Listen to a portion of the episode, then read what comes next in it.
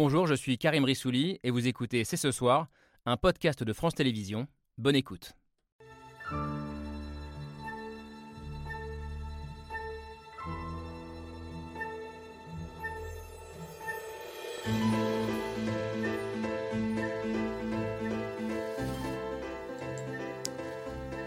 Bonsoir à toutes et à tous, soyez les bienvenus sur le plateau de C'est ce soir. Ici en France, elle est un peu passée inaperçue, mais c'est peut-être la déclaration la plus importante de la semaine sur le plan international.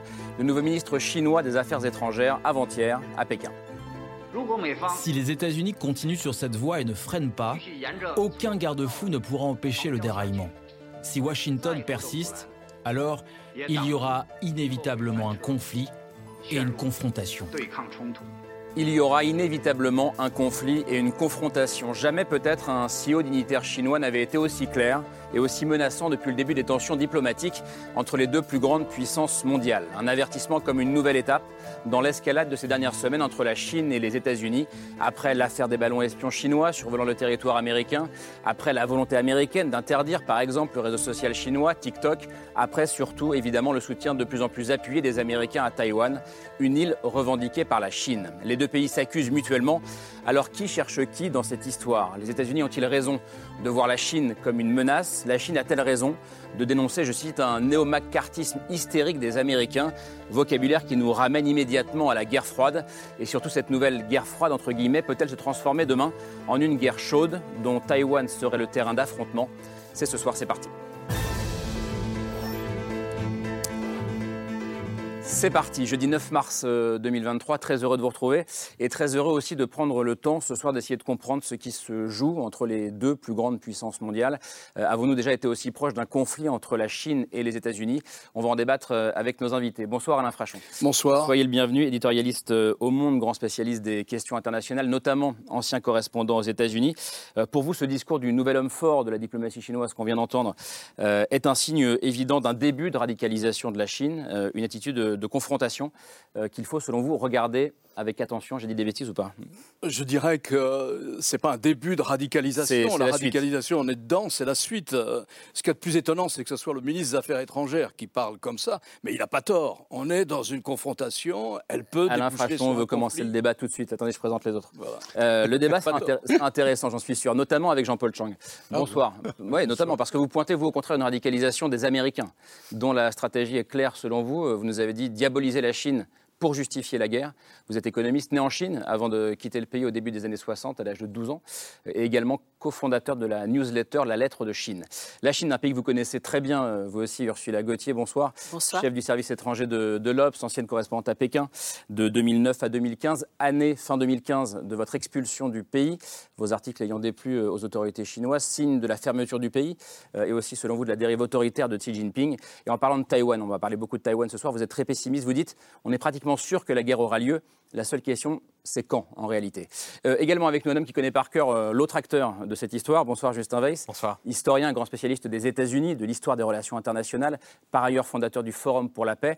Je ne sais pas s'il y a un néo-macartisme hystérique comme le disent les Chinois, mais en tout cas, vous nous faisiez remarquer en préparant l'émission que l'hostilité à la guerre de la Chine, en ce moment, c'est un des rares sujets qui rassemble aux États-Unis démocrates et républicains. Ce qui nous amène à cette autre question. Dans cet affrontement, comment devons-nous nous positionner, nous, Français, nous, Européens? Bonsoir Stéphanie Balm, bienvenue. Professeur à Sciences Po, spécialiste de la Chine, vous aussi. Et vous disiez récemment, attention à ne pas se laisser emporter aveuglément par les Américains dans leur politique anti-chinoise. Réflexion encore plus intéressante à débattre depuis les dernières déclarations chinoises de, de ces derniers jours. Et c'est évidemment une question qui s'adresse euh, aux politiques et vous en êtes un désormais, Bernard Guetta. Bonsoir. Bonsoir. Est-ce que vous avez conscience d'être un homme politique aujourd'hui? Vous resterez, vous resterez journaliste euh, toute votre vie, j'imagine, mais vous êtes aujourd'hui euh, député européen, membre du groupe euh, Renew, le groupe macroniste entre guillemets à Strasbourg et à Bruxelles. L'Europe doit-elle choisir un camp? Doit-elle rester neutre? On va en débattre ensemble ce soir. Merci à tous les six d'être là en tout cas. Et pour ouvrir le débat, on regarde tous ensemble l'image du jour signée Hugo Bernard.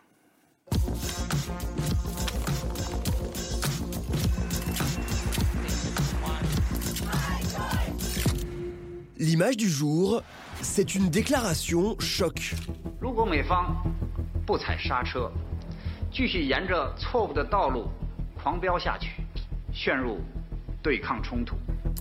Une déclaration choc et des menaces brandi par le tout nouveau ministre chinois des Affaires étrangères, qui pour sa première conférence de presse s'en est pris ouvertement aux États-Unis.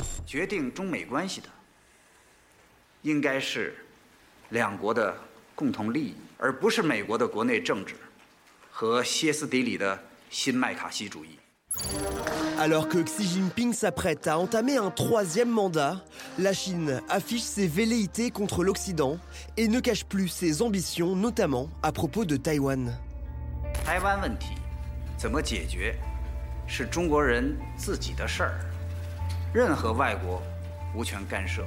Taïwan, qui selon le renseignement américain pourrait être le prochain théâtre d'un conflit majeur.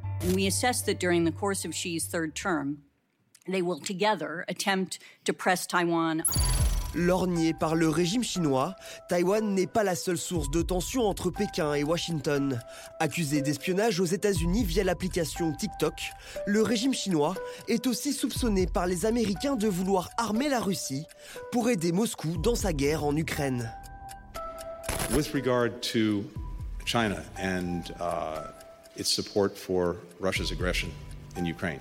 That would be a serious problem for, uh, for our countries. L'escalade entre les deux pays qui avait atteint son paroxysme avec l'affaire des ballons espions chinois survolant les États-Unis. Depuis, Joe Biden n'hésite plus à se faire menaçant. Make no mistake about it. If China threatens our sovereignty, we will act to protect our country and we did. Dans l'image du jour, des discours menaçants entre la Chine et les États-Unis et le risque d'une escalade incontrôlable. Alors, faut-il prendre ces discours, ces menaces des deux côtés euh, au sérieux? Est-ce qu'il est, du coup, je reviens vers vous, Alain Frachon, est-ce qu'il est juste de dire, selon vous, qu'on est en train de se rapprocher d'un affrontement entre les deux plus grandes puissances mondiales? En tout cas, il est juste de dire qu'on est dans une confrontation. Et une confrontation, ça peut déboucher sur un conflit. Il n'y a aucune raison d'exclure euh, cette hypothèse. Alors, euh, c'est ça la situation. Et c'est une confrontation qui est multiple en ce sens qu'on oublie souvent c'est une confrontation idéologique, hmm. politico-idéologique, que les Chinois mènent activement pour changer le, le, système international, le fonctionnement des institutions internationales. C'est une confrontation technologie et la technologie, c'est ce qu'on appelle euh, un secteur dual, c'est-à-dire militaire et civil. C'est une confrontation euh, économique. C'est une confrontation qui a un théâtre particulier, qui est le Pacifique occidental. On mm. pourra en reparler, mais c'est là qu'il y a tous les jours, peut-être pas tous les jours, mais toutes les semaines, une possibilité de confrontation physique entre des bâtiments américains, des avions américains et puis des bâtiments chinois et des avions chinois. Qui se croisent dans cette grande zone euh, pacifique euh, où a la Chine d'un côté, les États-Unis euh, de l'autre. On va peut-être le voir sur la carte. Jean-Paul Chang, est-ce que le risque d'une confrontation majeure est réel selon vous? Potentiellement, oui, théoriquement aussi. C'est qu'à partir du moment où vous avez une attitude de plus en plus conflictuelle, euh, ça peut se transformer effectivement en dérapage et, confrontation, hein, si je veux dire. Donc, euh, un accident est vite arrivé. Mais on est quand même en train de se dire que les deux plus grandes puissances mondiales pourraient, pourraient se faire euh, tôt ou tard la guerre. Alors, cela étant, je, ne surinterpréterai peut-être pas les paroles du ministre chinois en question. Je pense que c'est n'est pas le premier signal envoyé par la Chine pour dire que maintenant la balle est un peu dans votre camp, faites baisser la température. Euh, oui, le, discours de la Chine, c'est de dire euh, les Américains. Euh, oui, c'est ça. Nous diabolisent. et c'est à eux d'appuyer sur pause. Ils considèrent qu'il y a un certain nombre d'actes qui ont dépassé la ligne rouge, que ce soit la visite de, Pelosi, que ce soit les... Visite de Pelosi à Taïwan. Les voilà, toutes les, toutes les opérations, toutes les missions d'avions espions américains tout près de, de, de, Hainan, euh, les, euh, les, traversées du détroit de Taïwan par des croiseurs américains, etc. Donc les Chinois, eux, ils considèrent que c'est effectivement les Américains qui radicalisent, d'autant plus que Blinken a déclaré sur Taïwan récemment que le problème de Taïwan n'est pas un problème intérieur chinois, mais un problème mondial. Ils considèrent, et ils ont raison selon vous de le considérer ou pas? Ah, Ça, je n'en sais rien, mais en tout cas, c'est un tel changement, c'est un tel déport par rapport à la position qui est affirmée quelques mois auparavant par euh, Biden lui-même. Ce qui fait qu'il y a un autre signe qui est intéressant, c'est que le ministère des Affaires étrangères chinois, le porte-parole, avait il y a quelque temps, enfin une semaine ou deux, avait nommément critiqué le président Biden, chose qui n'est jamais arrivée en Chine depuis, euh, depuis 45 ans. C'est la première fois qu'on dénonce nommément un président américain. Donc, donc on voit que les choses s'enveniment, en tout cas, Stéphanie Ball. Oui, elles s'enveniment, mais quand on regarde les relations sino-américaines depuis les années 50, il y a vraiment eu qu'une dizaine d'années pendant lesquelles les relations ont été bonnes, hmm. c'est-à-dire entre 79 et 89, c'est-à-dire entre le moment où euh, les États-Unis ont reconnu la République populaire de Chine et euh, les événements de Tiananmen. Hmm. Avant, c'était catastrophique. Depuis, c'est assez compliqué et ça, ça, continue à être stratégiquement compliqué avec, avec la Chine. Je pense qu'il y a quand même un élément important, c'est que probablement euh, la Chine négocie aujourd'hui le rôle qu'elle va jouer dans la guerre en Ukraine. Hmm. Et qu'en en, faisant monter la pression... C'est le point clé, selon vous, de cette C'est un point clé à plein d'égards, notamment euh, parce que dans le discours de Gang, ce qu'il a quand même dit le aussi, ministre des le ministre des Affaires étrangères chinois, il dit comment se fait-il que les États-Unis demandent à la Russie de reconnaître la souveraineté des frontières de l'Ukraine et que les États-Unis ne reconnaissent pas la, souveraineté de la, de la Chine populaire sur, sur Taïwan? La symétrie entre... Et deuxièmement, comment se fait-il qu'on nous dit qu'on ne devrait pas donner des armes aux Russes alors que les États-Unis donnent des, armes euh, à, à Taïwan pour se protéger? Donc vous voyez, c'est en, forme de miroir ce discours-là. Alors oui, donc pour répondre à votre question, on mm. va vers une confrontation. Ça serait pas, ça n'étonnerait personne. Les Taïwanais tous les jours pensent qu'il va se produire quelque chose de grave sur leur sur leur île. Euh, mais quelque chose de grave, pardon, hein, parce qu'on parle très, très peu souvent euh, à la télévision de française de Taïwan, de ce qui se passe là-bas. Ça voudrait dire une opération militaire chinoise sur. Mais il y en a très souvent des opérations militaires autour de Taïwan. Mm. Ensuite, pour monter vers la confrontation directe, ça personne ne, ne, ne, peut vraiment le. En tout cas, il ne faut pas l'exclure. Il faut s'y préparer en mm. espérant que ça n'arrivera pas. Mais ce que je veux dire, c'est que la question de Taïwan et la question de l'Ukraine sont effectivement liées. Oui. Ursula Gauthier, vous êtes d'accord avec ça? C'est le, point clé dans cette histoire? Oui, oui, absolument. C'est-à-dire que la Chine ne se détermine pas dans l'affaire euh, de l'Ukraine par rapport à une euh, amitié qu'elle aurait euh, pour la Russie ou par rapport à un, des plaisirs qu'elle aurait vis-à-vis -vis de l'Ukraine. C'est pas ça. Hein. Ce qui intéresse la Chine, c'est Taïwan. Et donc, c'est Taïwan. Et par conséquent, ce qui l'intéresse, c'est d'affaiblir le camp occidental, entre guillemets, qui soutient Taïwan, euh, qui soutient le statu quo actuel, et, et de, de, pouvoir un jour, le jour venu, le moment venu, mener à bien son invasion ou sa prise de contrôle de Taïwan. Vous dites que ça arrivera à coup sûr, quasiment à 100%. C'est-à-dire, tout le monde pense maintenant de plus en plus, les signaux qui sont envoyés par Pékin sont telles que euh, on ne comprend pas sinon à quel jeu ils jouent. Et ils sont en train de faire monter euh, euh, l'attention, le langage hmm. et, aussi les armements. Hein. Il faut voir comment les armements sont en train de monter et également les comportements, disons, agressifs, hostiles vis-à-vis de Taïwan et vis-à-vis de tous les autres, tous les autres qui prétendent interférer dans cette affaire. Hmm. Donc euh, on, espère que ça ne se passera pas. Les Américains, en tout cas, essayent de dissuader euh, la Chine d'intervenir militairement. Nous sommes encore dans cette phase-là, on espère dissuader, mais euh, il y a de plus en plus de déclarations côté américain aussi disant mais ça va être en 2024, ou ça va être en 2025, ou ça va être en 2027, hmm. ou ça va être au plus tard dans la décennie 2030 c'est une question de, de, fenêtre de tir. Et la fenêtre de tir chinoise est déterminée par des, par des déterminants chinois et pas hmm. du tout par des déterminants occidentaux. Mais c'est intéressant ce parallèle que vous faites toutes et tous avec euh, ce qui se passe euh, en Ukraine, parce que même dans la rhétorique euh, alors vous l'avez peut-être pas fait Jean-Paul Chang, mais dans la rhétorique chinoise, on entend aussi nous sommes menacés euh, par euh, les bases américaines qui s'installent autour de la Chine. Les Américains arment nos voisins, comme on entendait Poutine dire nous sommes menacés par les bases de l'OTAN qui sont autour de, autour de la Russie. Comment est-ce que vous entendez ça, Justin Weiss? Bah, De façon évidente, la position chinoise a été secouée par ce qu'a fait Vladimir Poutine. je pense que ça a été largement une surprise pour Xi Jinping et ça a été un, revers parce que euh, ce qui devait affaiblir en effet le camp occidental euh, a tourné en sa défaveur, en défaveur de, de Poutine, a affaibli l'allié euh, éternel, euh, sans limite, comme euh, on le disait encore début février 2022, de la Chine qu'est la Russie. et donc la Chine se retrouve un petit peu, disons, un pas en arrière en quelque sorte mm. là-dessus. Et l'exemple qu'a donné l'Ukraine de résistance à une invasion est évidemment pas perdu pour, pour la Chine, qui peut-être, justement, on, parlait des déterminants, quand est-ce que ça risque de se produire? Il y a un, déterminant qui est le, le calendrier politique chinois, et en particulier les mandat de, Xi Jinping. Je pense qu'il voudra. Xi Jinping qui rentre dans son troisième mandat cette semaine. Et qui voudrait, je pense, avant la fin de son mandat, avoir accroché cette, cette, plume à son chapeau, disons, potentiellement, mais aussi, mais aussi le rapport de force. Et, l'idée de, de, la Chine, c'était de pouvoir grossir tellement qu'au fond, un peu comme au jeu de Go, on encercle, on encercle Taïwan et on n'a plus vraiment besoin de mener bataille parce qu'on est tellement beaucoup plus puissant que, que sa cible qu'on ne peut pas. Et donc, il y, a, un, vrai euh, danger qu'à partir du moment où ce rapport euh, de force sera jugé favorable par, euh, par la Chine et que par ailleurs le calendrier politique chinois s'y prêtera, il y, ait, il y ait une guerre. Malheureusement, on ne peut pas l'exclure. Elle vous fait peur aussi cette possibilité de la guerre, Bernard et cette rhétorique du pouvoir chinois qu'on a entendu tout à l'heure? Écoutez, moi, c'est pas tellement la rhétorique, ça, ça m'inquiète pas vraiment. ce qui est évidemment très très inquiétant, c'est que ce siècle est et sera toujours plus celui de l'affrontement entre la Chine et les États-Unis pour la prééminence internationale. Ça, c'est absolument. Nous ne sommes qu'au début de cet affrontement. Ah, absolument, bien sûr que oui, bien sûr que oui.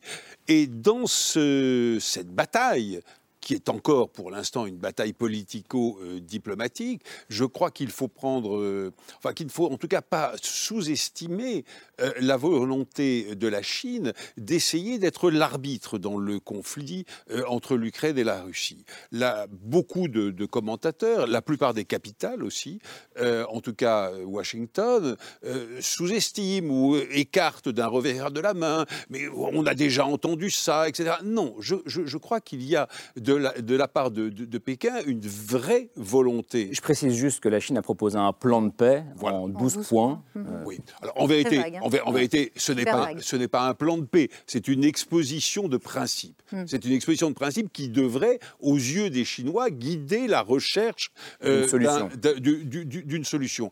Mais je crois que là, les, Chinois sont très très sérieux. Pourquoi? Parce que euh, la, la dégradation de la situation internationale et donc euh, des relations commerciales, et donc de la stabilité économique et politique mmh. de la Chine est un problème extrêmement sérieux pour M. Xi Jinping. Il n'a pas du tout intérêt à ce que ce conflit dure. Et deuxièmement, s'il arrivait, on va voir, mais si jamais il arrivait au moins à jouer un rôle dans l'impulsion d'une solution, mais à ce moment-là, il deviendrait, il ferait de la Chine non seulement ce qu'elle est déjà, la puissance économique, la puissance militaire, mais aussi une puissance politico-diplomatique de premier plan. Et ça changerait complètement la donne, y compris pour Taïwan. Mais il n'y a pas une contradiction entre vouloir se poser en médiateur euh, et avoir ce discours belliciste euh, qu'on vient d'entendre ça, moi, je le pense. Je, pardon, juste d'une phrase. Dans, dans, ce bras de fer, évidemment que les Chinois tapent du poing sur la table, comme les Américains tapent du poing sur la table. Ça ne veut pas du tout dire que les Chinois soient prêts à bombarder Washington. Non, je voudrais juste faire une petite remarque après notre tour de table. Notre tour de table donne à l'unanimité euh, une situation de confrontation et qui peut déboucher sur un conflit armé c'est assez. Il y a une singularité dans cette histoire, si vous voulez. C'est que si vous prenez le bilan des échanges économiques entre la Chine et les États-Unis en 2022, 673 milliards de dollars. C'est un record historique dans les relations entre les deux pays. Hmm. Si vous prenez l'accord conclu en septembre 2022, entre la Chine et les États-Unis. C'est un accord pour faciliter l'introduction en bourse des entreprises chinoises hmm. qui veulent lever des capitaux aux États-Unis, hein, s'adresser à l'épargne américaine. Ça aussi, c'est un pas intéressant. Et quant aux relations avec l'Union européenne, l'Union européenne est le premier marché de la Chine, ce qui nous donne aussi un moyen de pression. Alors, je ne dis pas que. je ne dis pas on, a, on a longtemps dit, Alain Frachon, que parce qu'il y avait cette inter dépendance commerciale et économique, le conflit serait impossible. En tout cas, l'histoire va dans un autre sens. Voilà. Si vous prenez la guerre de 14, par exemple, jamais les relations entre l'Angleterre, l'Allemagne et la France, les relations économiques et mmh. financières, n'avaient été aussi denses. Ça n'a pas empêché la guerre. Mmh. Mais c'est un élément qui est sur la table mmh. après le tour d'horizon assez catastrophiste auquel on vient de se livrer pour, pour la perspective de la guerre. L'historien. Oui, le, le, malheur, c'est que euh, c'est la paix qui fait le commerce et pas l'inverse. C'est-à-dire que malheureusement, le commerce n'amène pas automatiquement la paix. C'est plutôt des longues périodes de paix qui ont favorisé les périodes de globalisation, comme jusqu'à la guerre de 14. Puis à nouveau, à partir des années 70 et 80, la dernière période de globalisation qu'on a connue. Et là, malheureusement, on voit de plus en plus d'obstacles à, à, la paix. Et donc, sinon une déglobalisation, du moins un ralentissement. Parce que, pardon, c'était aussi un argument qu'on entendait avant le 24 février dernier et l'invasion de, l'Ukraine par la Russie. Il a trop à perdre, il ne le fera pas. Donc, euh, oui, parce, oui, parce qu'en fait, on, pensait, on pense que les, régimes autoritaires et les dictateurs euh, fonctionnent de manière rationnelle. Et euh, hmm. probablement, il faut aussi regarder la dimension euh, irrationnelle de notre point de vue, mais qui est très émotionnellement rationnelle du, leur pour comprendre ce qui se passe.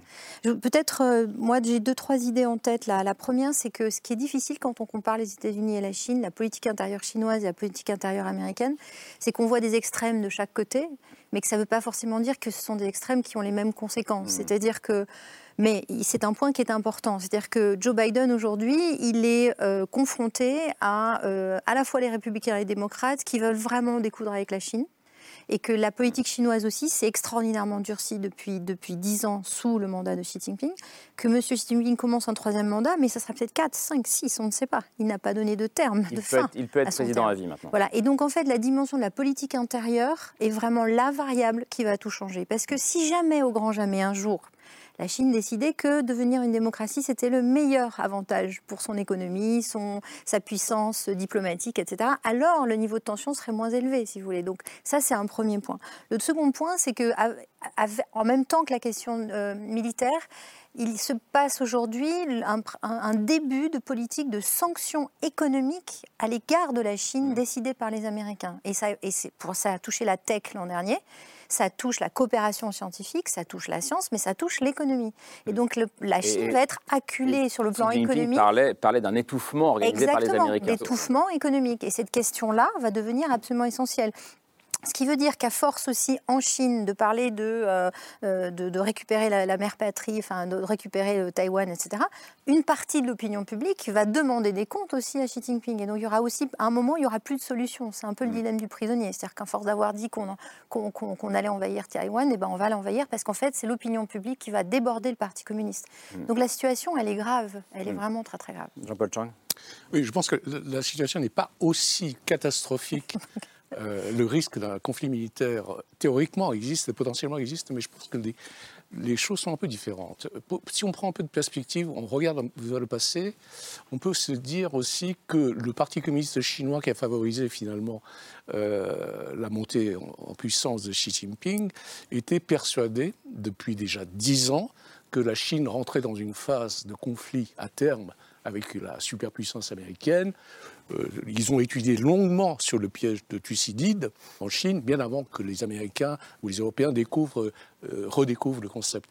Donc les Chinois étaient persuadés quelque part et que tout le discours de l'entourage de, Xi Jinping, avant même son arrivée au pouvoir, était centré sur le fait que la Chine rentre dans une période de crise. Il nous faut des gens qui aient une conscience de crise, donc il nous faut un leadership fort, il faut un parti discipliné, il faut que l'État soit gouverné, etc. Ce qui est nouveau aujourd'hui, et c'est ce que le, discours de Qin Gang, du ministre des Affaires étrangères, me, me donne à penser, c'est qu'aujourd'hui, alors sans compter qu'au 20e congrès, euh, du Parti communiste, il y a des gens qui ont sous-estimé aussi le nombre de fois euh, que le mot il faut être prêt à la lutte, il faut prêt à la lutte, répété mm. par Xi Jinping. Donc qu'est-ce qui se passe? Ça veut dire qu'aujourd'hui le message est clair. La Chine considère aujourd'hui elle est prête à affirmer haut et fort la défense des intérêts face aux Américains et qu'ils font passer un message en disant nous, nous n'avons pas vraiment peur. Arrêtez si vous voulez éviter un conflit. Mais concrètement, ce que ça veut dire. Ce n'est pas hyper rassurant ce que vous dites, pardon. Parce que... Oui. Concrètement, concrètement, ce que je pense, moi, c'est que les Chinois n'iront pas à la guerre, mais par contre, ils développeront absolument. Ils mettront toute la pression pour accélérer toutes les manœuvres politiques de subversion, de front uni, etc., vis-à-vis -vis de Taïwan, et qu'ils veulent parvenir tout en maintenant la dissuasion militaire pour empêcher une intervention étrangère, faire en sorte que finalement il y ait un processus politique qui évolue entre le continent et le détroit de Taïwan. Et pour ça, ça explique d'ailleurs les allers-retours très fréquents en ce moment entre le Kuomintang et le Parti communiste chinois. Euh, la vérité, c'est que euh, la Chine a depuis euh, très très longtemps eu cette politique qu'ils appelaient cacher sa brillance et euh, attendre, attendre le bon moment. C'est-à-dire que bien avant Xi Jinping, y compris à l'époque où euh, c'était les bras ouverts, c'était l'ouverture, la réforme, etc., la politique étrangère de la Chine était, obéissait à ce principe-là. On va euh, se renforcer, euh, financièrement, économiquement, militairement. Et seulement après, on, dira ce qu'on veut vraiment. On dira quelle est notre vision du monde, quelle est notre ambition. Et en réalité, pendant très très très longtemps, euh, jusqu'à l'arrivée de Xi Jinping au pouvoir, ses prédécesseurs ont été, disons, assez arrangeants par rapport à la communauté internationale dans leur langage, c'était un langage très modéré. Euh, en réalité, en interne, le discours était un peu différent. Et déjà, on pouvait sentir qu'il y avait une, ambition différente, qui était une ambition déjà d'affirmer la, place de la Chine dans le monde. Ce qui change avec Xi Jinping, c'est qu'il rompt avec ce discours arrangeant, disons, conciliant à l'étranger et qu'il rend public en réalité hmm. euh, l'ambition euh, profonde, cachée euh, de ce régime, qui est un régime à la fois idéologique et nationaliste. Et les deux vont ensemble, puisque pour se maintenir au pouvoir, ce, régime qui, sait que personne ne croit plus euh, à, l'idéologie communiste. Mm. Ça n'existe plus, cette croyance-là. Eh bien, pour se maintenir au pouvoir, il faut pouvoir se rattacher à quelque chose de beaucoup plus fort et de mm. beaucoup plus profond, qui est la, la, grande fierté chinoise, qui est une fierté non pas d'être un, grand pays comme les autres, mais d'être le premier parmi les autres. Mm. Et donc, ce que, ce que je suis en train de dire, c'est que Xi Jinping, lui, a déjà, dans, dans, sa, dans, sa vision du monde, déjà prévu un moment où, excuse-moi Bernard, il y aura un, une confrontation. Un affrontement. C'est-à-dire quel qu'en soit le prix, y compris au prix des bonnes relations commerciales, de développement économique, etc. Il ne va pas regarder à ça, puisqu'il pense que déjà, d'une certaine façon, il est au-delà de ça. Et d'autre part, il y a un autre élément qui est très important, c'est que la, fenêtre de tir dont je parle, c'est aussi une fenêtre de tir d'une certaine vulnérabilité. Pendant 30 ans, ça fait 30 ans que la Chine pense que le temps joue pour elle. Hmm. Que plus ça va, plus elle va être puissante et plus assez naturellement, d'une certaine façon, elle va prendre le dessus. Et plus les Américains, les Occidentaux vont devenir faibles. Voilà, c'est la théorie de la déchéance hmm. et de la voilà occidentale euh, qu'il partage d'ailleurs avec euh, Poutine. Mais ce qui est nouveau, c'est qu'aujourd'hui, euh, le régime se rend compte que ce n'est pas vrai, qu'ils ils ont, ils sont arrivés à un sommet et que peut-être la suite va être plutôt une, une baisse, une baisse peut-être euh, qui peut être même assez, assez, raide, et que donc il faudra profiter de ce moment et donc, en gros, ils ont il faut, il faut se dépêcher maintenant pour attaquer tant qu'ils ont encore la puissance. Euh, enfin, malheureusement. Donc, en fait, il y a deux théories. Jean-Paul en a parlé tout à l'heure. Il, il, y a le piège de Thucydide, c'est-à-dire l'idée que, quand, de toute façon, dans les relations internationales, dans l'histoire, quand il y a une puissance montante qui défie euh, la puissance établie, celle-ci réagit, voilà, et donc on va vers la guerre. Il y a, une autre théorie, enfin, ou plutôt il y a, une contestation de, cette théorie qui dit que, euh, que évidemment, euh, c'est plutôt quand cette puissance montante sent qu'elle va perdre son, sa mm. fenêtre d'action, euh, qu'elle agit. Et on peut. Donc c'est la, question qui peut se poser aujourd'hui pour les Américains. Bah, euh, mais Poutine, par exemple, euh, on, peut dire. Enfin, je ne pense pas que Poutine était irrationnel. Je pense qu'il a vu, pour revenir tout à l'heure à, l'analyse de, tout à l'heure, je pense qu'il a vu qu'en Ukraine, il était en train de perdre la main, en réalité. Et donc ce qu'il a fait, c'est de, se dire bon, bah, c'est le dernier moment, c'est la dernière année où je peux intervenir mm. pour pouvoir garder l'Ukraine dans le giron russe. un des dangers, c'est que Xi Jinping ait le même jugement. Pardon, juste j'essaie de, j'écoute Jean-Paul Chang, j'entends les Américains soufflent sur les braises. J'écoute Ursula Gauthier, j'entends les Chinois soufflent sur les braises. Euh, non, pardon? Oui ou non? Qu'est-ce que vous dites, vous, euh, Bernard Guetta? Bah, Moi, je, dirais essentiellement que nous ne devrions pas oublier que la population chinoise vieillit, que ça va poser un problème euh, économique, politique, euh, social, social important. Hein. Mmh. Euh, pensons aux retraites en France. Et bah, on a vu, on a vu en Chine les, bah, voilà. les eh ben, manifestations des, la révolte des cheveux blancs, comme on l'appelait en Chine. Et eh ben voilà. Et eh ben voilà. Donc la population chinoise vieillit, l'économie chinoise n'en est plus à des taux de croissance à 10, 12% etc. On en est à 3,5 au, au dernier chiffre. On annonce, enfin les dirigeants chinois annoncent 5,5% pour l'année prochaine. On va voir. Mais même si c'était par miracle, moi j'y crois pas, mais même si c'était par miracle 5,5%, ce n'est plus 10-12%. C'est-à-dire qu'on est dans une situation politique, économique, démographique, sociale, tout ce que vous voulez, complètement différente de celle qu'on a connue en Chine. Alors on peut en tirer deux conclusions. Ah bon, alors la fenêtre se retrécit et donc Xi Jinping va y aller, Taïwan, etc., pour essayer de déborder cette situation. Moi, je veux bien, c'est tout à fait une hypothèse, je ne l'exclus pas du tout, mais simplement question toute bête et toute simple. Est-ce qu'il en a les moyens? Et là, moi, je n'en suis pas absolument certain. Hmm. Alors lui peut faire une erreur d'analyse, Poutine en a fait une. Poutine en a fait une. Il peut faire la même erreur d'analyse, mais précisément l'erreur d'analyse de Poutine peut, peut conduire Xi Jinping à ne pas faire la eh ben, même. Lui, ou en tout cas certains des autres dirigeants chinois, à réfléchir. Et c'est pour ça, ce sera mon, dernier point, mmh. que je ne crois vraiment pas que nous devrions sous-estimer la volonté de la Chine d'essayer, d'essayer, je dis bien, de jouer les faiseurs de paix dans le conflit ukrainien. Mmh. Parce qu'à ce moment-là, pour eux, s'ils y arrivaient, ça changerait complètement la donne. Alain Frachon, ouais. Oui, je pense qu'il ne faut pas sous-estimer ça. Parce que, mettez-vous à la place de Poutine. Admettons qu'il envisage une négociation. il en envisagera une un jour. Bien sûr. Il en envisagera une. Au fond, qui est-il prêt à écouter? Aujourd'hui, sur la scène internationale, je ne vois que deux hommes capables peut-être de l'influencer, mais en tout cas de se faire un peu écouter par Vladimir Poutine.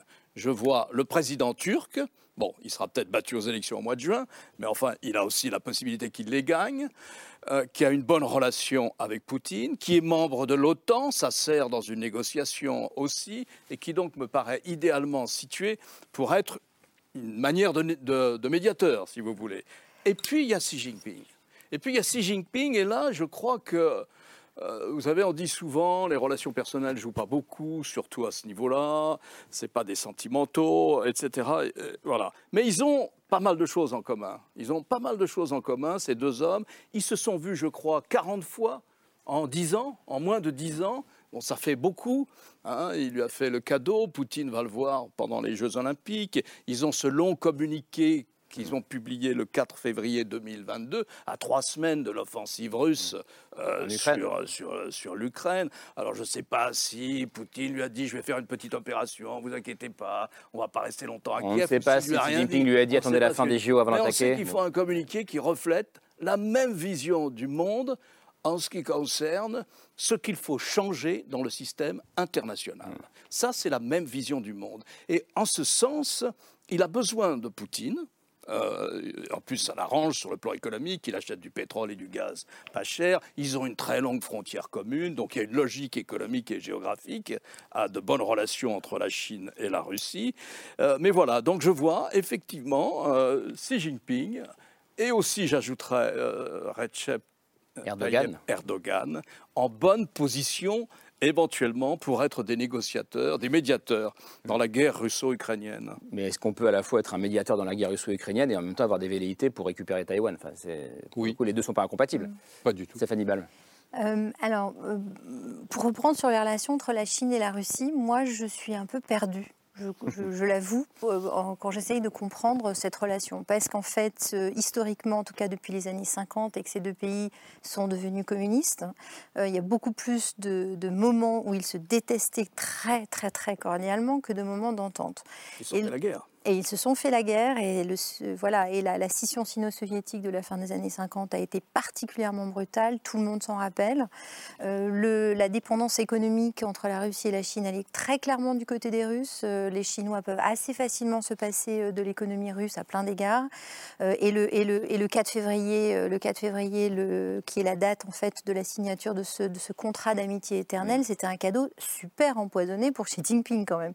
Donc moi je comprends pas. On rappelle juste ce que c'est donc c'était bah, tous deux se sont mis d'accord pour signer un, accord, comme, comme l'a dit M. Frachon. Le 4 février 2022, trois semaines avant l'agression. Trois semaines avant l'agression, etc., indiquant qu'ils avaient une vision commune du monde, etc. Mais euh, il me semble quand même qu'entre euh, l'amour de la rue, de, de, de, enfin, ou en tout cas l'intérêt de M. Xi Jinping pour, pour, pour Moscou et le fait de ne pas vouloir être du côté des, perdants, parce qu'en fait, ce que la Chine ne veut pas, c'est de se rapprocher trop des Russes, parce que si les Russes euh, ce qu'on espère tous, euh, voilà, perdre cette, cette, affreuse guerre, euh, en fait, euh, la Chine et la société civile chinoise dira à son régime, vous avez signé du côté des perdants. Et ça, c'est terrible en termes de politique intérieure chinoise.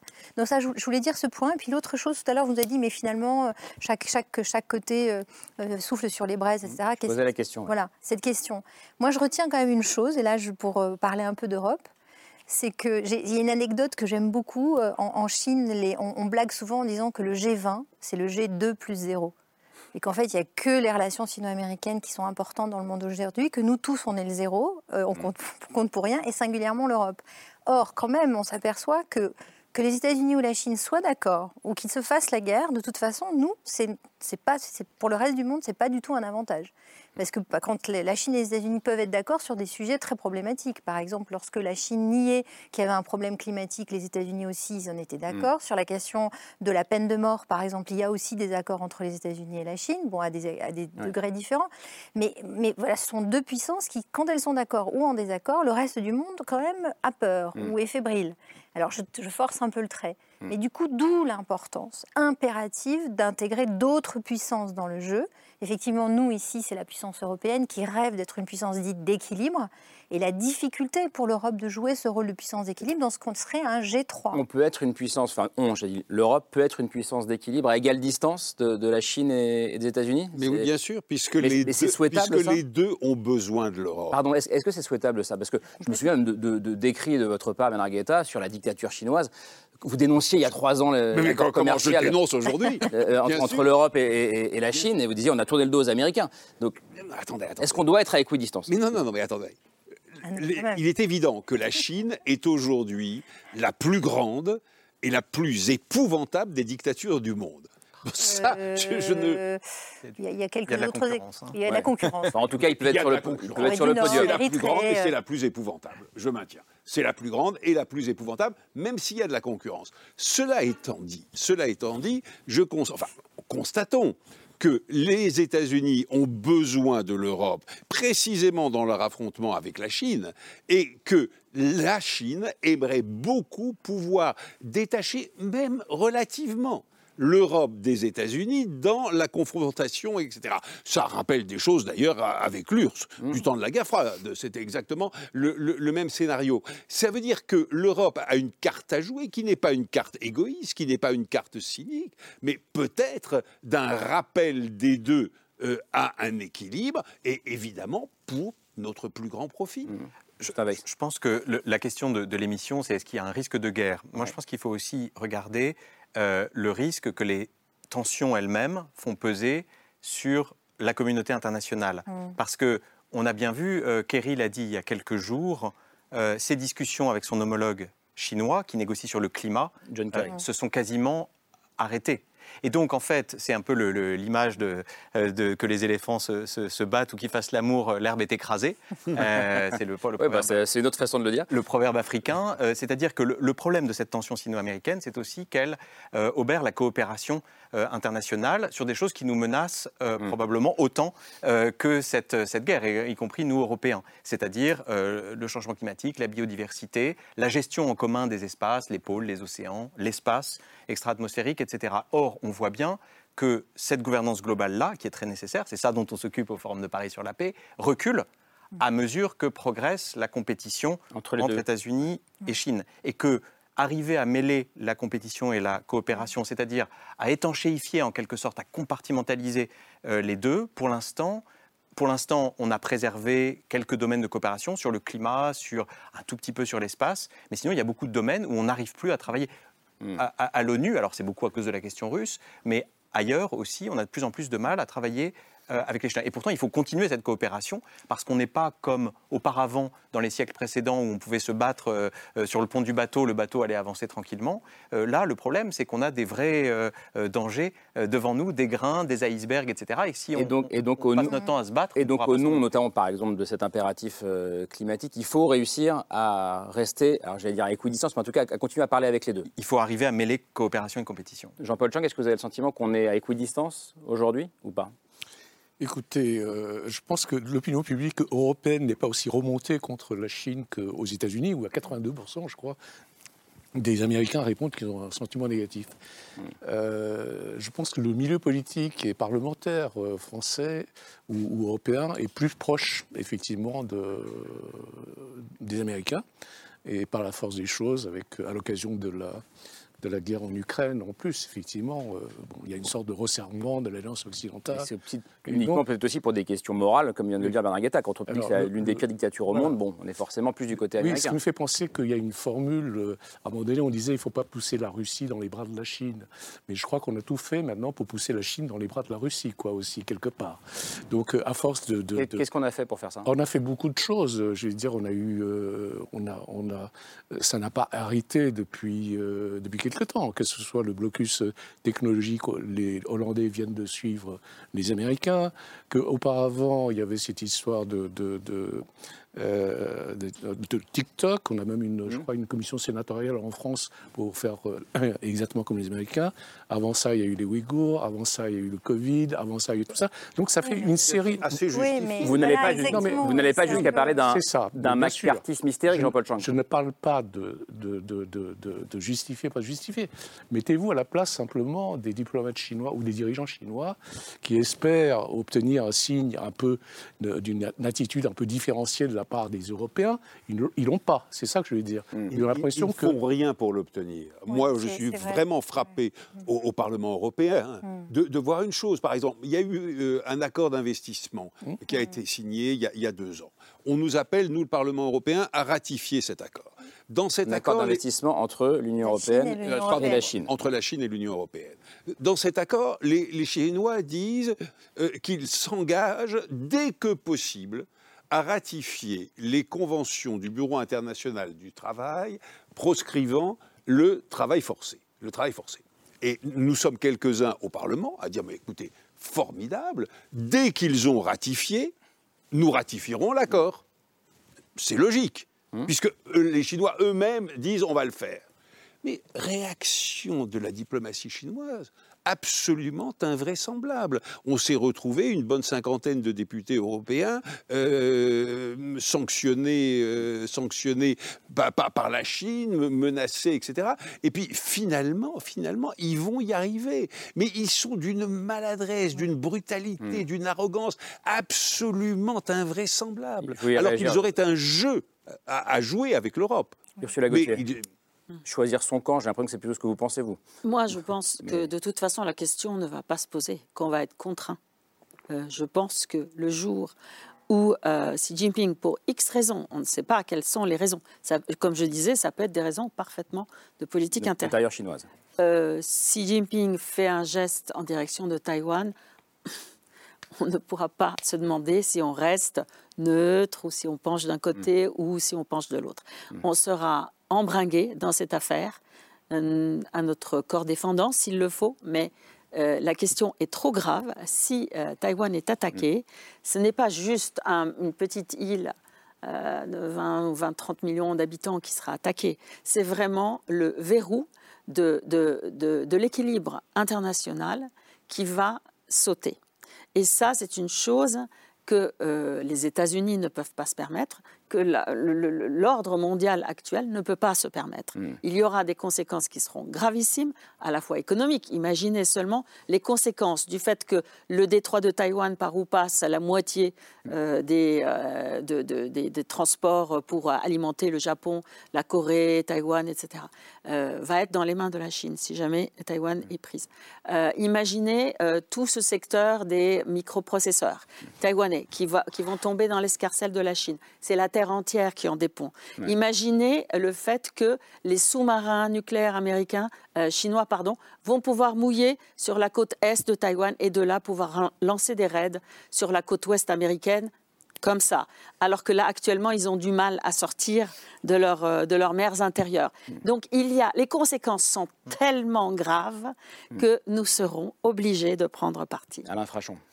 Oui, non, juste un mot pour euh, euh, reprendre ce que disait euh, Jean-Paul, mais les mots comptent. Vous savez, dans les relations entre États, les mots ne sont pas forcément, relèvent pas forcément du, cynisme ou ne sont pas forcément prononcés à des fins de politique intérieure.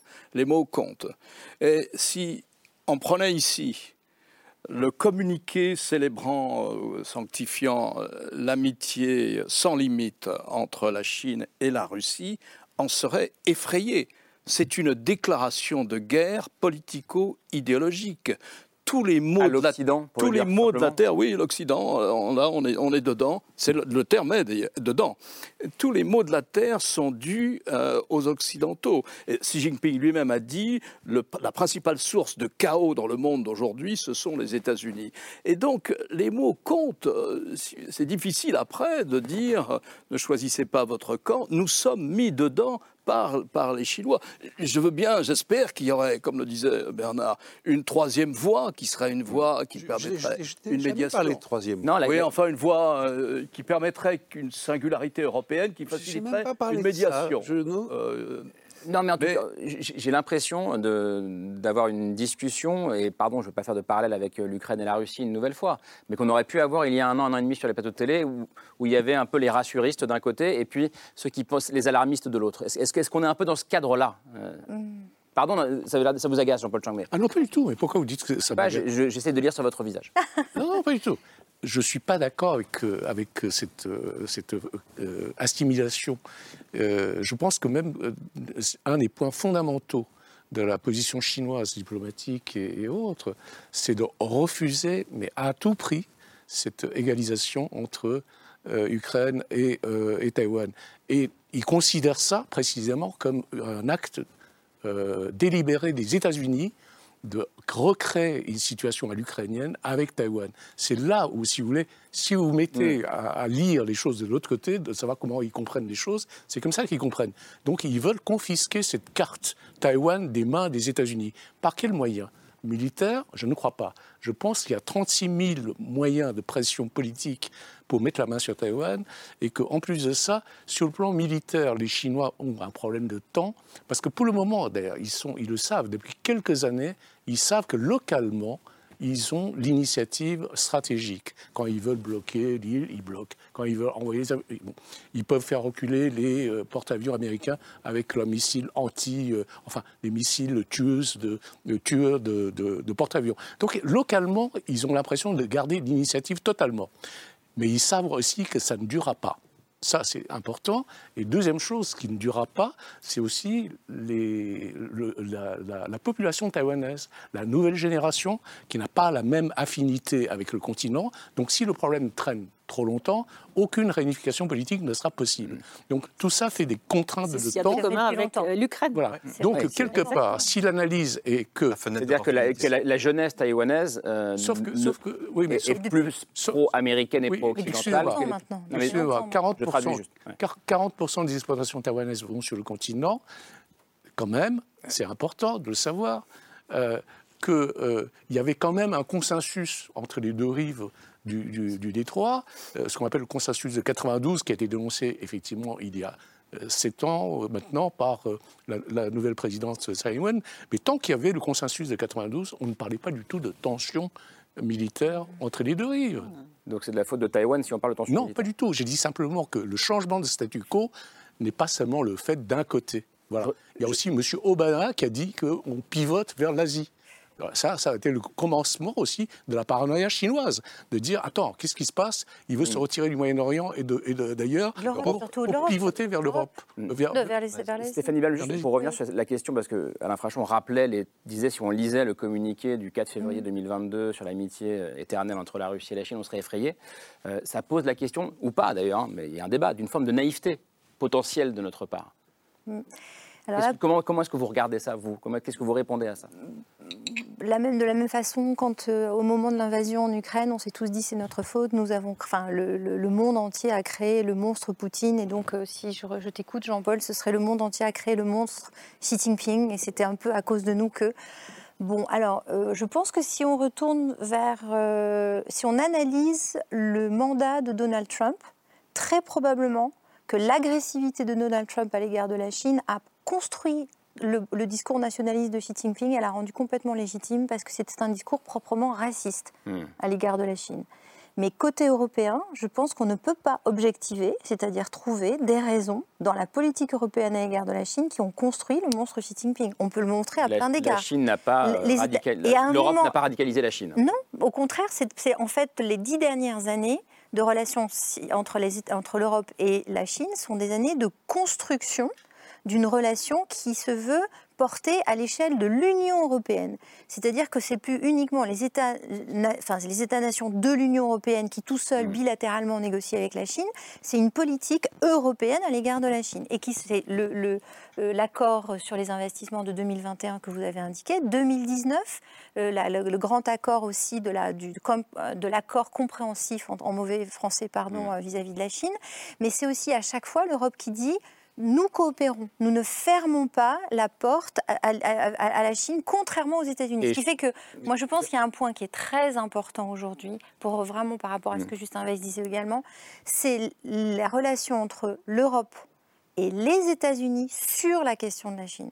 C'est-à-dire que pour vraiment jouer ce rôle de puissance d'équilibre, nous les Européens, il faut qu'on puisse dire aux Américains qu'on peut avoir une perspective différente vis-à-vis de la Chine et qu'on peut nous coopérer sur des enjeux sur lesquels ils ne coopèrent pas. Et notamment la question du climat. Mm. Parce que sur la question du climat, les Américains sont en train de bloquer, les Chinois mm. aussi, et même dans ce sujet, depuis, 18, depuis 12 mois maintenant, il est difficile de mettre ensemble autour de la table des Américains et des Chinois pour parler de changement climatique. L'Europe peut, encore le faire.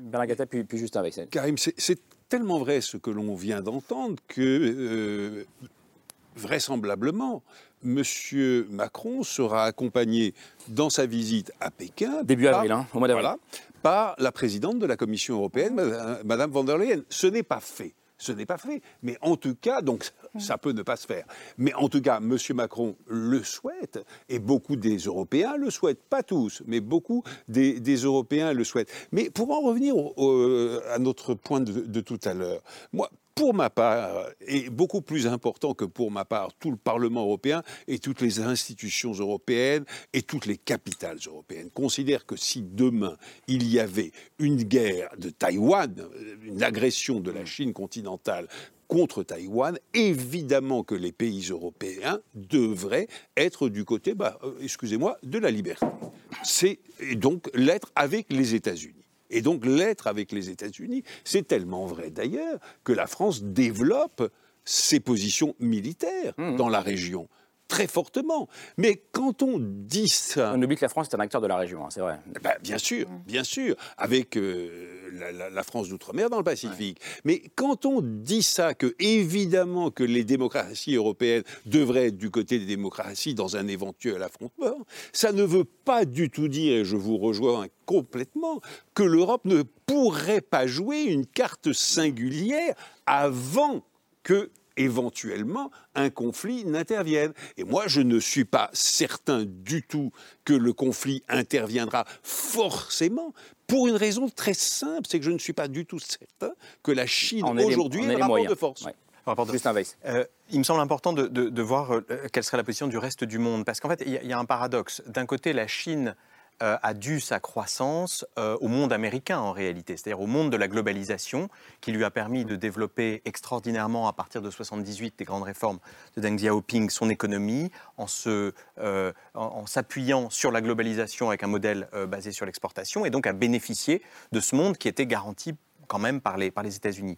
Mais d'un autre point de vue, euh, lorsque la Chine, et Alain le rappelait, euh, dénonce euh, les États-Unis, il reflète aussi le point de vue d'une large partie du monde, et notamment du Sud, qui dit, au fond, les États-Unis n'ont pas été des bons garants de l'ordre mondial parce qu'ils ont fait la guerre à l'Irak de façon injustifiée, ils sont intervenus en Afghanistan, en Libye, etc. Ils ne se sont pas occupés du climat. Une sorte de, deux, une sorte de deux poids, deux mesures. Voilà, c'est ça exactement. Et donc, je, je crois qu'en effet, l'Europe serait, serait, naturellement du côté de Taïwan mais en même temps, il faut bien voir que le reste du monde, encore plus que pour la Russie, on se souvient de tous ces votes à l'ONU de 140 à peu près sur les, 194, euh, euh, il, regarderait à deux fois, également parce que la Chine est le premier partenaire commercial d'une majorité de pays du monde, y compris dans l'arrière-cour américaine, euh, et qu'elle compte encore plus que la Russie pour ces pays-là. Non, non, je suis entièrement d'accord, mais juste pour autant, je pense que c'est dangereux de parler, euh, ce n'est pas ce qu'a fait Justin, mais de parler d'un Sud global. Mm. Ça n'a pas de sens. C'est pas vrai qu'il y aurait un Sud global qui suivrait le leadership sino-russe dans toutes les situations. Prenez simplement un pays comme euh, l'Inde. Mm. L'Inde, dans le Pacifique occidental, est alliée avec les États-Unis, le Japon et l'Australie, mm. si je ne me trompe. Et l'Inde s'est abstenue sur les trois votes destinés à condamner d'une manière ou d'une autre l'agression euh, russe en Ukraine. Donc il n'y a pas, pour autant, il n'y a pas comme ça une entité qui s'appellerait euh, le Sud global. Et il suffit de voir ce qui s'est passé au G20 mmh. la semaine dernière, où tout le monde. Donc il y a des grands pays du Sud global au G20, à commencer par l'Afrique du Sud et l'Inde, qui étaient tous d'accord pour signer un communiqué qui condamnait, au moins dans deux, deux de ces paragraphes, qui condamnait la Russie. Et puis c'est à cause du blocage sino-russe qu'il n'y a pas eu de communiqué. Mais ils étaient seuls, les Russes et les Chinois, dans cette histoire. Je vais reposer une question la, tourner inversement. Est-ce que les Américains jouent avec le feu en ce moment? Eh, La difficulté qu'on a, c'est qu'il y a un accord bipartisan euh, à Washington. L'Amérique est extraordinairement polarisée politiquement, mais il y a un sujet sur lequel les républicains et démocrates, conservateurs et libéraux sont d'accord, c'est la Chine. Hmm. Euh, c'est l'hostilité à l'égard de la Chine. C'est l'hostilité à l'égard de la Chine. Et donc, on a bien vu l'extrait du discours de, Biden, discours sur l'état de l'Union, où il joue sur du velours, parce que c'est un des, un des domaines où il peut, il peut avoir ça. Et le, danger, c'est. Alors, bon, ça, c'est un peu une tradition américaine. C'est les, les, espèces de de coups d'un côté et, de l'autre, de, dynamique, d'entraînement, d'élan en quelque sorte, euh, euh, pour tel ou tel pays contre tel ou tel pays. Et on se souvient, les éditorialistes l'ont rappelé récemment, euh, des unanimités au Congrès des États-Unis sur le Vietnam, hein, la résolution du golfe du Tonkin, quasiment sur l'Irak, etc. Et en effet, quand les Chinois dénoncent euh, cette stratégie d'endiguement, de, containment, et le macartisme qui prend les États-Unis, euh, à la fois c'est exagéré, mais enfin il y a tout de même un peu de vrai, et donc ça c'est inquiétant, et l'Europe là je pense peut jouer un, rôle. Sur cette question-là, est-ce que... Oui, sur cette question, je dirais que, euh, il y a eu pendant très longtemps des gens, c'était en général du côté des conservateurs, ils, étaient, ils tiraient les sonnettes d'alarme sur la mm. Chine, etc. Et puis euh, l'immense majorité, disons, du reste du système euh, économique, etc., était pour euh, l'engagement, c'est-à-dire participer à augmenter les relations avec la Chine, en particulier pour le business, hein, parce que ça, c'était tellement important, c'est des milliards d'investissements. Voilà. Donc, il y avait en réalité une minorité qui était, et on les appelait les, les les durs, etc. Et en fait, ce qui s'est passé, c'est que euh, assez rapidement, mais en, genre, en très peu de temps, ça a commencé avec, avec Trump en réalité. Et à l'époque où Trump s'est mis à dire China, China, toute la faute, la faute de tous, tous les malheurs. Oui, même, même le virus chinois, il appelait le Covid le virus chinois. Et, aujourd'hui, ça commence à être un petit peu euh, confirmé d'ailleurs.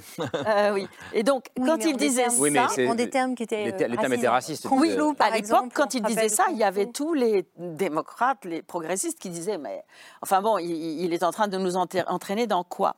Sauf que dès que euh, dès que Trump a, perdu les élections, à l'époque tous, les Chinois des États-Unis, euh, j'en connais un bon nombre, étaient persuadés que, que Biden allait de nouveau renouer avec la Chine, hmm. recommencer cette grande, euh, euh, ce grand ballet pour avoir plus d'argent, etc. Puis on ferme les yeux sur hmm. tous les manquements, etc., etc.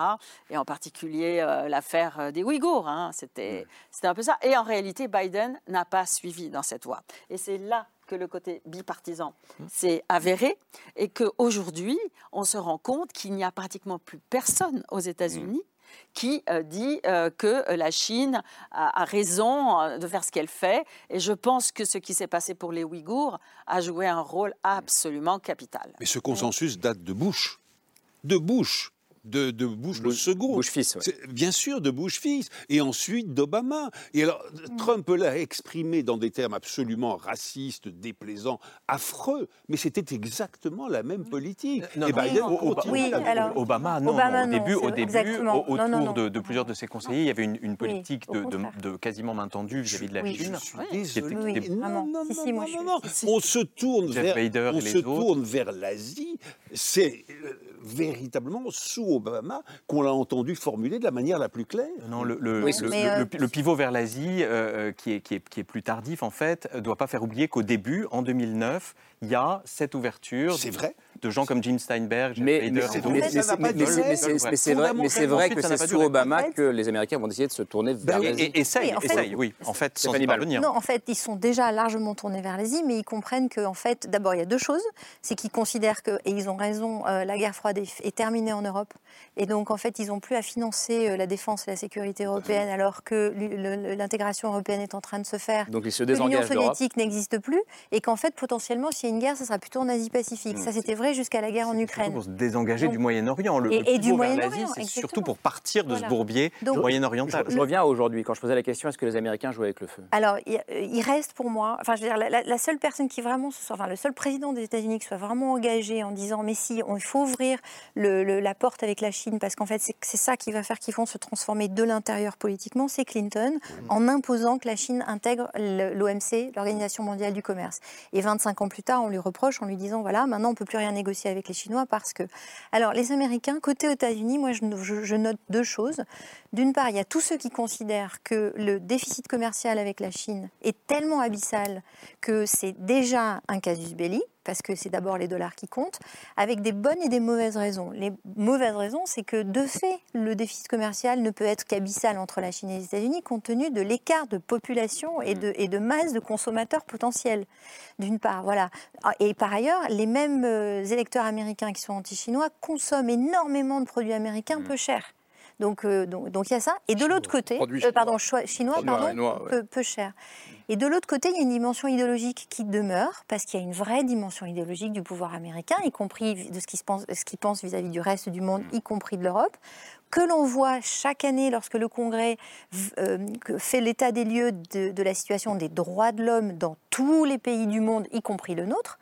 Mais quand ils parlent de la Chine, qu'est-ce qu'ils disent? Évidemment, ils parlent du Xinjiang, ils parlent du Tibet, ils parlent de ces questions. Mais depuis 30 ans, ils parlent que le fait que c'est un pays athée, donc il n'y a pas de liberté religieuse, mmh. que c'est un parti, que c'est le parti unique gouverne la Chine, donc il n'y a pas de, c'est de fait, ce n'est pas une démocratie constitutionnelle, on le saurait. Et cette dimension idéologique combinée au, au déficit commercial américain fait que ce sont des arguments trop forts qui ne peuvent pas ne pas cliver dans le, dans, mm. le système politique américain. Donc est-ce qu'ils est attisent cette question? Je pense qu'objectivement, parce qu'ils ont, ils ont un rapport extraordinairement idéologique aux choses, leur rapport idéologique au monde et à la Chine, et ce, que pour, ce qui signifie pour nous euh, voilà, euh, faire, faire, comment dire, euh, euh, faire souffler les braises, enfin, faire, faire, faire créer le problème. Mais non, de fait, il le pense sincèrement qu'il y a un problème idéologique avec la Chine. Jean-Paul Chang, euh, je vous pose la question. Est-ce que euh, quelle est la part de responsabilité américaine, selon vous, dans, ce, dans cette crise et dans la question qu'on pose ce soir et de ce, risque de conflit majeur?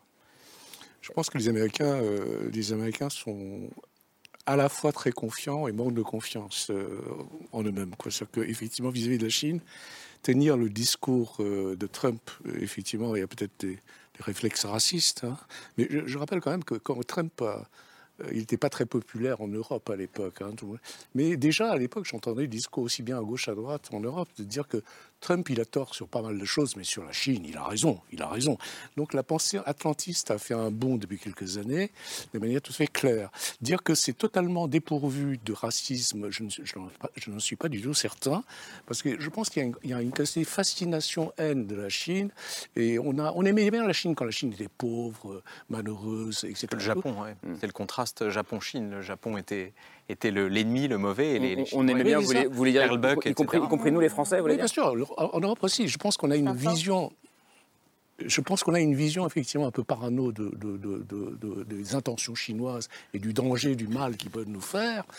Euh, voilà, et puis alors, maintenant, il faut trouver les justifications. Donc, on va trouver toutes les justifications idéologiques, etc., le régime, les droits de l'homme, etc., etc.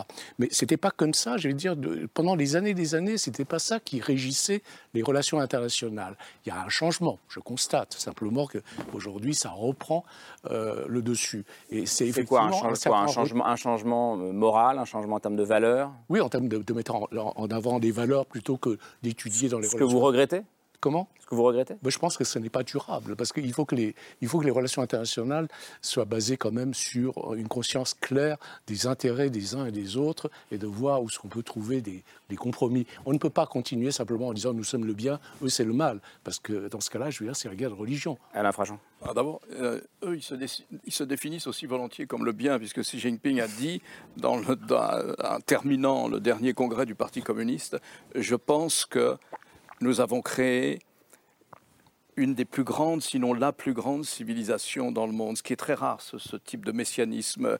Un Américain aurait pu dire ça des États-Unis.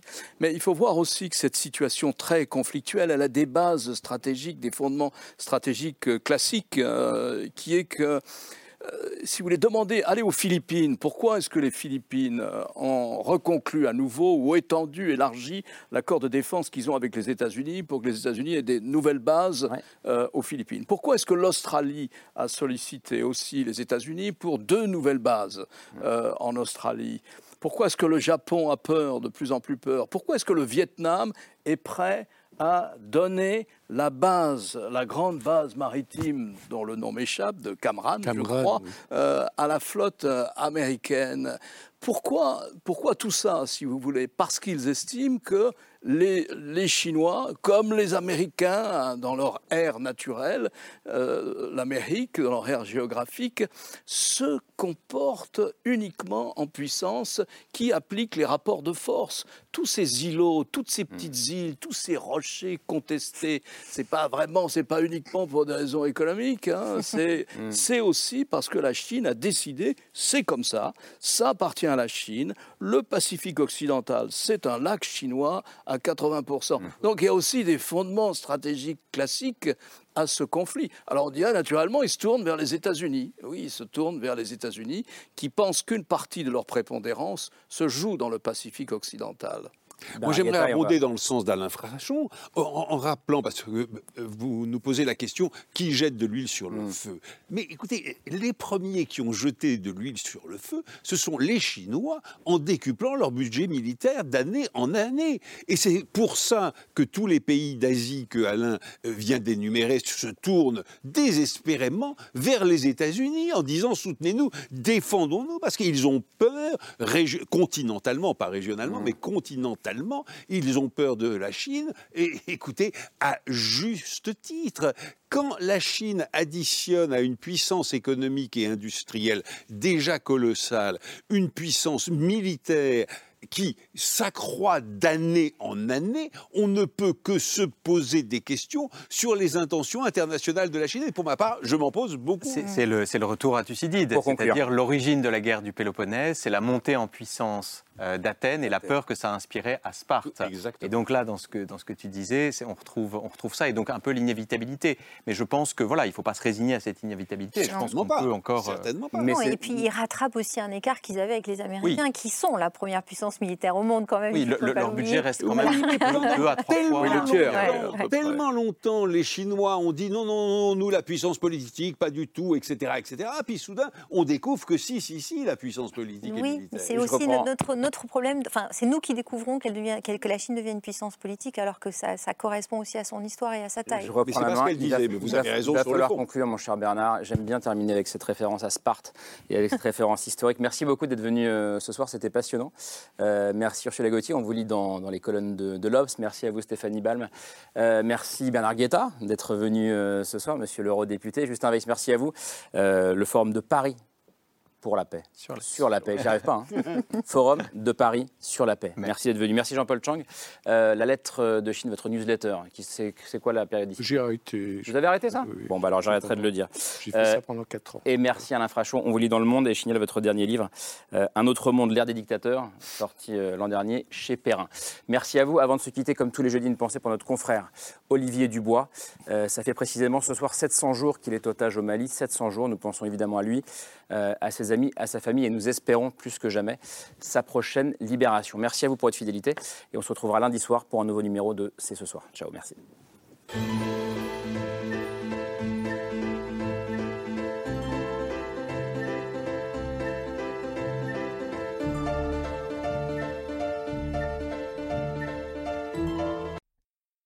C'était C'est ce soir, un podcast de France Télévisions. S'il vous a plu, n'hésitez pas à vous abonner. Vous pouvez également retrouver les replays de l'émission en vidéo sur France.tv.